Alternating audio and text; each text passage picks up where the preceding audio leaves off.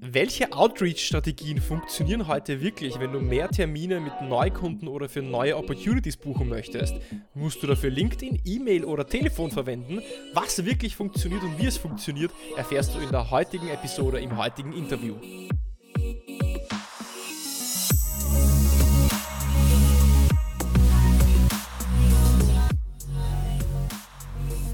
Herzlich willkommen bei einer neuen Episode von Deal, dein Podcast für B2B-Sales von Praktikern für Praktika. Schön, dass du auch dieses Mal wieder einschaltest, zuhörst, um mit mir gemeinsam zu lernen und zu wachsen.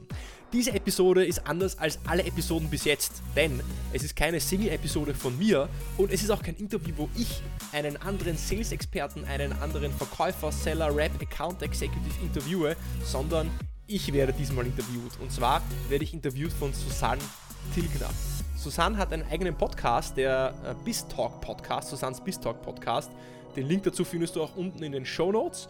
Und was ich jetzt hier veröffentliche für dich, ist ein 20-minütiger Ausschnitt aus dem Gespräch mit äh, Susanne, wo wir darüber sprechen, welche Outreach-Strategien funktionieren, was gut funktioniert bei E-Mail, was gut funktioniert bei Telefon, wie du vielleicht einen Termin bekommst, wie du deinen Pitch, wie du dein Value Statement formulierst, wie du einen Pitch formulierst, der wirklich auch Interesse weckt, die Aufmerksamkeit weckt und wie du einfach mehr Termine bekommst, gerade wenn du SDR, BDR bist, in der Neukundenakquise bist und auch äh, Ziele hast in diese Richtung, die du auch erreichen möchtest. Deswegen lass uns direkt in die Episode springen und wenn du das Gespräch, das ganze Gespräch hören willst, dann schau auf jeden Fall bei Susans Podcast vorbei, Susans Bistalk Podcast, den Link findest du unten und jetzt springen wir einfach direkt ins Gespräch mit Susanne. Was ist aktuell jetzt deine persönliche Verkaufsansprache? Also wie, wie effektiv ist sie und was ist da dein, dein, dein, sag ich mal, dein Secret? Also was würdest du sagen, ist deine persönliche Taktik, die am besten funktioniert aktuell in der Kundenansprache? Die, das, das, Secret ist, es gibt kein Secret, sondern ich würde, also es ist halt immer, immer diese Frage, ja, was ist so die, die Silver Bullet, ja, was ist so dieser ja, eine Trick, der plötzlich alles leichter macht. ähm, und äh, jetzt kommt die große Enttäuschung, es gibt diesen Trick nicht, sondern es ist, würde ich sagen, so ein Stacking von vielen Kleinigkeiten, die dann in der Summe ähm, den Erfolg ausmachen. Ich sag, ich hole ein bisschen aus, ja, so, wenn du zum Beispiel fragen würdest, was bringt ein Flugzeug zum Fliegen? Ja, sind es die Seitenrudern, ist es der Motor, ist es der Pilot, ist ja. es das Fahrwerk? Also es ist nicht das eine Ding, was, was dann die, das Flugzeug zum Fliegen bringt, sondern ja. es ist de facto die Kombination von den vielen kleinen Dingen, das dann dieses riesige Ding wirklich auch abhebt und dann ja. auch sicher wieder am Boden landet. Und genau das gleiche ist es im Verkauf. Um jetzt konkret deine Frage zu beantworten, was ist meine Taktik oder Strategie? Ich glaube, das A und O ist heutzutage vor allem äh, Recherche. Warum Recherche? Weil du sehr, sehr viel Intention oder eine klare Intention haben musst, warum du diese Person kontaktierst und was diese Person davon hat, wenn sie mit dir weiterspricht oder vielleicht auch ein Meeting mit dir bucht. Und warum ist das wichtig? Weil wir heutzutage so viele Reize haben, so viele, ja, es gibt so viele Account Executives, AEs, SDRs, BDRs, die quasi um die Aufmerksamkeit deiner Kunden buhlen, dass du dich davon abheben musst, indem du ja sehr klar in dem bist, warum du jemanden kontaktierst, was du von ihm möchtest und was die Person, und das Allerwichtigste, was hat die Person davon, dass du oder dass sie dir die Zeit gibt. Ja. Und ähm, das ist so, ich glaube, der Key, egal ob du es jetzt übers Telefon oder E-Mail oder LinkedIn machst, was hat die Person davon, welches Problem, der Person muss klar sein, welches Problem kannst du für die Person lösen und verstehst du vielleicht, welche Probleme diese Person auch hat. Wenn du der Person klar machst, in einem kurzen, in einer kurzen Nachricht oder einem kurzen Telefonat, dass du ihre Welt verstehst oder seine Welt verstehst und auch ganz klar anreißen kannst, wie du dieses Problem lösen kannst, dann wird dir diese Person ihre Aufmerksamkeit schenken. Und wenn nicht, dann nicht. Hast du da nochmal ein konkretes Beispiel, was man da zum Beispiel, also ich, ähm, wie würdest du jetzt bei einem Call-Call vorgehen zum Beispiel? Also meinst du jetzt eine konkrete Struktur oder wie ich diese Aufmerksamkeit genau. bekomme? Oder genau, also was würdest du zum Beispiel machen, um mich jetzt zu catchen, äh, dass ich jetzt dir überhaupt nochmal eine Minute Zeit geben würde? ähm, ja. ja. Weil ich meine, ich bin ja zwischen Tür und Angeln wahrscheinlich, du rufst mich auf mein Handy an. Ähm, genau, und das ist ja dann nochmal, was ist so da deine Taktik? Wie gehst du da vor? Also konkret, wenn wir jetzt über den Cold Call einen Anruf sprechen, dann, dann hast du ja mal eine direkte Response. Das heißt, das ist der Vorteil am Telefon ist der, dass du, das ist ein zwei, äh, ein, ein, ein, ja, wie soll ich sagen, es ist eine Zweibahnstraße, keine Einbahnstraße. Das heißt, du bekommst ein direktes Feedback, kannst darauf reagieren. Was das Schöne ist beim Cold Call, du kannst direkt mit so, sag ich mal, psychologischen äh, Grundzügen der Mensch, des Menschen spielen, indem du am Anfang ein paar Fragen stellst, die die Person mit Ja beantwortet. Da kommt gleich eine Interaktion zustande und du primest die Person direkt positiv, ähm, dass sie eben Ja gesagt hat. Und wenn eine Person Ja sagt, dann werden Assoziationen ausgelöst im Gehirn, dass diese Person dir auch gegenüber positiv gestimmt ist und eher auch einen Termin zusagt. Beispiel, bin ich da richtig bei Ihnen, wenn es ums Marketing geht? Ja? Sind Sie zuständig für den Bereich Marketing? Bin ich da richtig beim Herrn Meier? Mhm. Haben Sie schon mal was von Amazon gehört? Ja? Das sind alles so Fragen, die die Person immer mit Ja beantworten wird, mhm. meistens. Ja? Wenn ich jetzt arbeite für die Firma Bumsti, Dummsti GmbH, die keiner kennt, dann werde ich diese Frage nicht stellen, weil dann wird sie mit Nein beantwortet werden. Aber mhm. wenn du für eine Firma arbeitest, die bekannt ist, dann kannst du diese Frage stellen. Und dann kommt schon, ich glaube, der wichtigste Punkt, dann kommt nämlich die Überleitung. Ähm, warum rufst du die Person an? Was ist der Grund, dass du diese Person jetzt gerade anrufst oder kontaktierst? Auch bei einer LinkedIn-Nachricht oder bei der E-Mail wäre es das Gleiche. Also du erzählst der Person, warum du sie anrufst. Zum Beispiel, jetzt rufe ich sie an, weil ich äh, erst gestern in, Salz, in, den Salzburger Nachrichten gelesen habe, dass sie ja vorhaben, ihre äh, Geschäftsaktivitäten in den USA auszubauen. Das fand ich besonders spannend. Okay? Das ist ein aktueller, du brauchst irgendwie einen aktuellen Aufhänger. Das ist eine Möglichkeit, die du hast. Ja. ja. Eine andere Möglichkeit wäre es, dass du eine interne Referenz hast. Das heißt, wenn es schon ein Bestandsaccount ist, ja, ein Bestandskunde, wo eine andere Business Unit bereits mit dir zusammenarbeitet. Dann kannst du sagen, ja, äh, Frau Müller, äh, wir arbeiten bereits mit dem Geschäftsbereich XY zusammen und Frau Müller von dort ähm, hat mir einen Kontakt gegeben und meinte, das könnte für Sie auch spannend sein und deswegen melde ich mich bei Ihnen. Mhm. Ja, macht also, Sinn. So, ja. Ja. Und ähm, ähm, wann geht man dann in die offenen Fragen um? Weil mir, also mir wurde auch immer die Info gegeben, dass man immer von einem, also dass man bei einem Call auch meistens eher offene Fragen stellt, eben keine Ja-Nein-Antworten. Ähm, aber ich glaube, für den Anfang könnte ich mir auch gut vorstellen, dass es besonders gut ist. Natürlich, also diese Ja-Nein-Fragen, das ist einfach nur am Anfang für die Intro. Mhm. Das, äh, mhm. Ja, um so ein erstes eine Interaktion eben, zustande genau. zu bekommen. Ja, ja, ja, ähm, dann, ja, offene Fragen. Ich denke, ich würde das ein bisschen hinterfragen mit den offenen Fragen beim Cold Call. Ich sage ja, aber die Frage ist, wann? Weil wenn du jetzt anfängst mit offenen Fragen, ja, ähm, haben Sie denn, welche Probleme haben Sie denn mit, äh, Ihrem, äh, mit Ihrem Customer Success Management?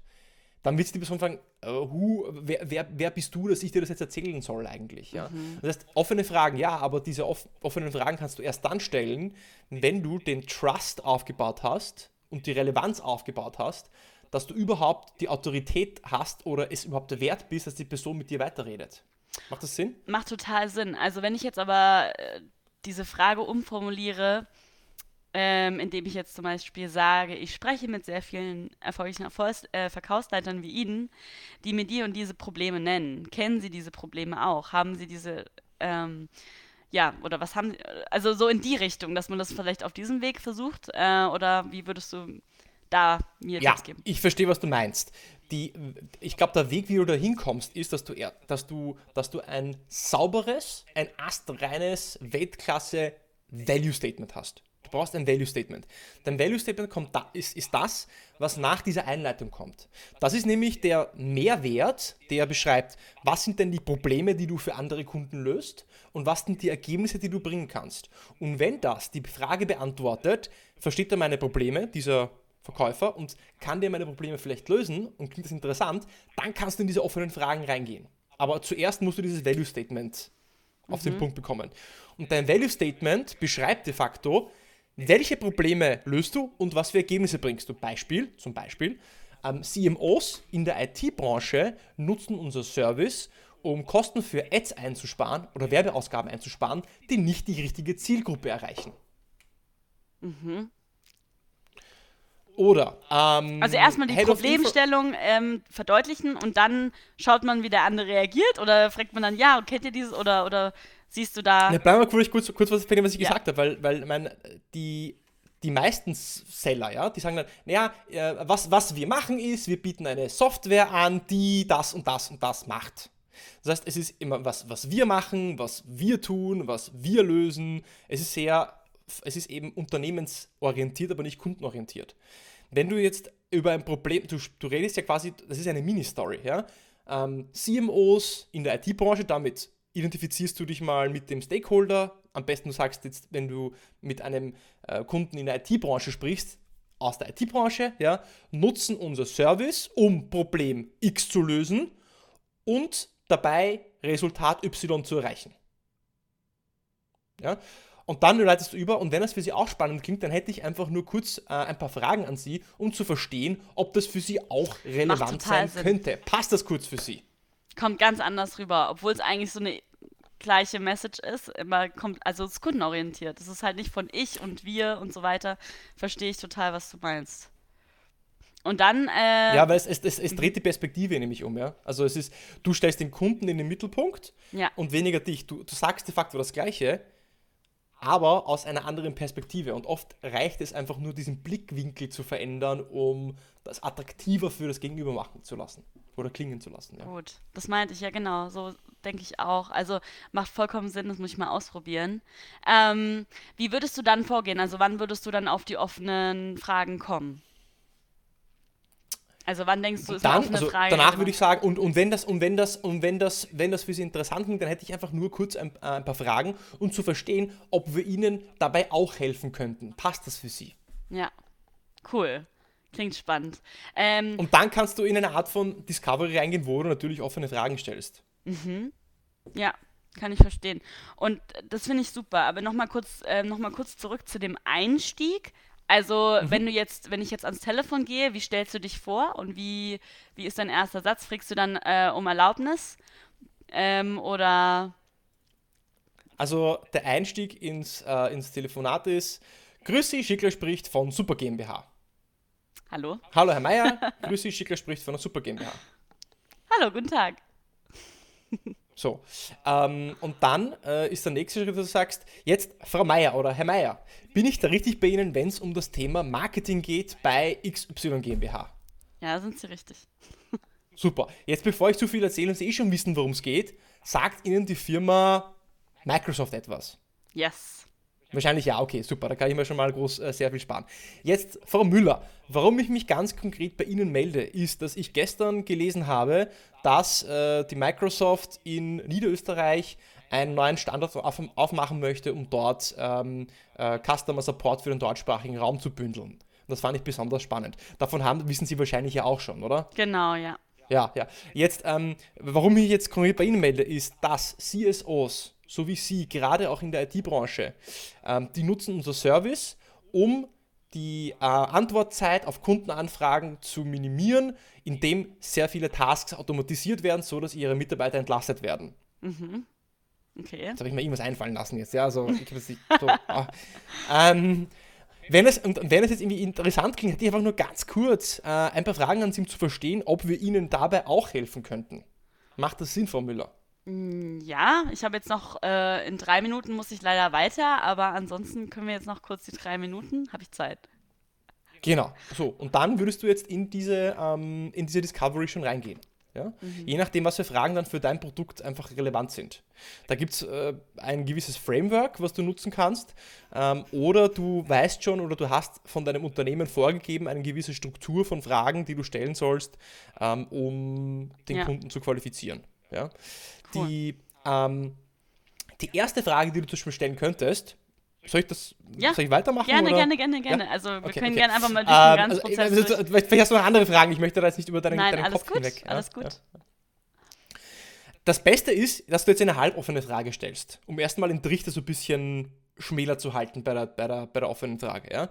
Am besten, du stellst eine Problemfrage, um die Person mal ins, ins Sprechen zu bringen. Das heißt, du sagst zum Beispiel, naja, jetzt ihr Team. Ja? Ähm, administriert es Datenbanken selber oder nutzen sie eine gemanagte Version? Mhm. Um mal so zu verstehen, okay, was machen die gerade eigentlich? Ja? Wenn du jetzt eine, ein Social Media Monitoring Tool hättest, dann würdest du fragen jetzt, Ihr PR-Team, ja, ähm, haben Sie da ein Tool, das Ihnen äh, Nachrichten automatisiert aus den Social Media herausfiltert oder filtern Sie diese manuell in, mit händischer Recherche heraus? Okay. Oder bei Databricks, ähm, ihre, ihre Analysts, haben sie da ein, ein selbstgebautes Tool, ähm, ein selbstgebautes Tooling, um diese Aufgaben zu bewerkstelligen? Oder nutzen sie wirklich schon eine Out-of-the-Box-Lösung, so wie zum Beispiel Databricks? Mhm. Also du gibst sozusagen, um es mal zu übersetzen, dann irgendwie so zwei, also ja oder nein oder eins oder zwei sozusagen. Also genau. schon so eine Vorgabe, um das zu konkretisieren, ja. Also ja, nicht ja, so viel genau. Offenes.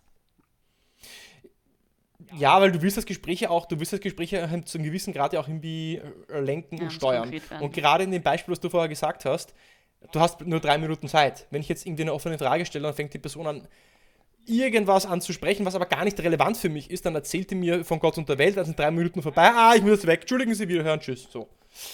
Ähm, das heißt, du musst das ein Mittelding finden und du möchtest die Person so ein bisschen an der Hand nehmen, sodass sie dir Antworten in die Richtung gibt, die für dich auch irgendwie Sinn machen. Aber keine Fragen, die auf Nein gehen, natürlich, logischerweise, sondern du gibst ja erstmal eine Auswahl. Zum Beispiel, ja. Die nächste Frage könnte sein, die nächste Frage könnte sein, aha, spannend, jetzt, äh, wenn Sie darüber sprechen, äh, dass Sie selbst ein Tooling haben, um Datenanalysen zu betreiben, von was für Datenmengen reden wir denn da circa ungefähr bei Ihnen? Mhm. Genau, also. Warum ist diese Frage wichtig? Weil damit kannst du schon mal die Opportunity Size. Einsetzen, äh, definieren. Wenn die Person, ja, das sind ca. 500 Megabyte. Naja, gut, da wirst du wissen, mit 500 Megabyte, das, das wird vielleicht ein paar Euro kosten, das ist vielleicht nicht deine Zeit wert. Wenn ich sage, naja, das sind, jetzt, das sind im Moment schon so, ja, zwischen 5 und 10 Terabyte. Ui, mhm. ja, spannend. Mhm, mhm, das könnte eine große Opportunity werden. Ja. Und dann die dritte Frage könnte sein, nur als Idee, ja, du könntest einen, in ein Problem hineinfragen. Du könntest zum Schluss sagen, sowas sagen wie, naja, ähm, Kunden, die jetzt von unserer Lösung am meisten profitieren, kämpfen normalerweise damit, dass ihre IT-Teams sehr viel Zeit mit dem Management ihrer Datenbank oder Infrastruktur äh, verwenden oder dass sie mit sehr hohen Ausfallszeiten ähm, konfrontiert sind, die sich wiederum auf die Kundenzufriedenheit niederschlagen. Was davon trifft bei Ihnen am ehesten zu? Mhm. Ah, oder ja. trifft etwas oder auf einer Skala von 1 bis 10, das kann man doch auch mal meistens immer gerne. Könntest du auch machen, ja? ja. Aber jetzt möchtest du ins Problem reingehen, ja. weil offene Fragen sind gut und äh, in einer richtigen Discovery, wenn du dann den Kunden, äh, wenn du mit dem Kunden ein Meeting ausgemacht hast, wo du dann vielleicht eine Stunde Zeit hast, dann kannst du diese offenen Fragen auch stellen und dann solltest du sie auch stellen. Dann stellst du nicht solche Fragen, wie ich jetzt stelle. Nur du möchtest in diesem ersten Call, wenn du eine Person ans Telefon bekommst, möchtest du definieren, gibt es überhaupt ein Problem, was du lösen kannst? Also gibt es überhaupt eine gibt es überhaupt einen Need oder einen ja. Ansatz von einem Bedarf Pain. für deine Lösung? Ja. Und deswegen stellst du diese Problemfrage. Ah, also viel, die meisten Kunden, die jetzt das meiste aus unserer Lösung rausbekommen, kämpfen entweder mit Problem A oder mit Problem B. Trifft, eine, trifft, trifft eines davon bei Ihnen auch zu? Und wenn ja, welches am ersten? Ja, ich kann ich vollkommen verstehen. Und, und schau, natürlich, da, da ergibt sich dann natürlich auch ein Gespräch daraus. Du musst ja nicht dann wie so ein Roboter durch, deine, durch dein Skript durchgehen, sondern je nachdem, was die Person sagt, ergibt sich dann vielleicht organisch einfach ein spannendes Gespräch.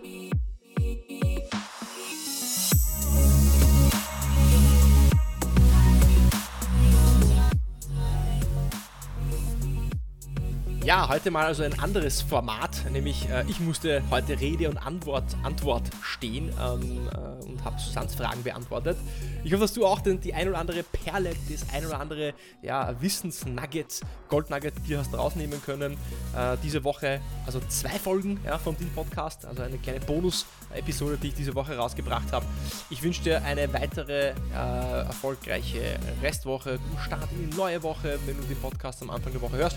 Und nächste Woche gibt es natürlich wieder eine neue Episode, äh, da mit einem Gast oder eine Single-Episode. Das wird eine Überraschung sein für dich. Auf jeden Fall bis zur nächsten Woche beim Deal Podcast.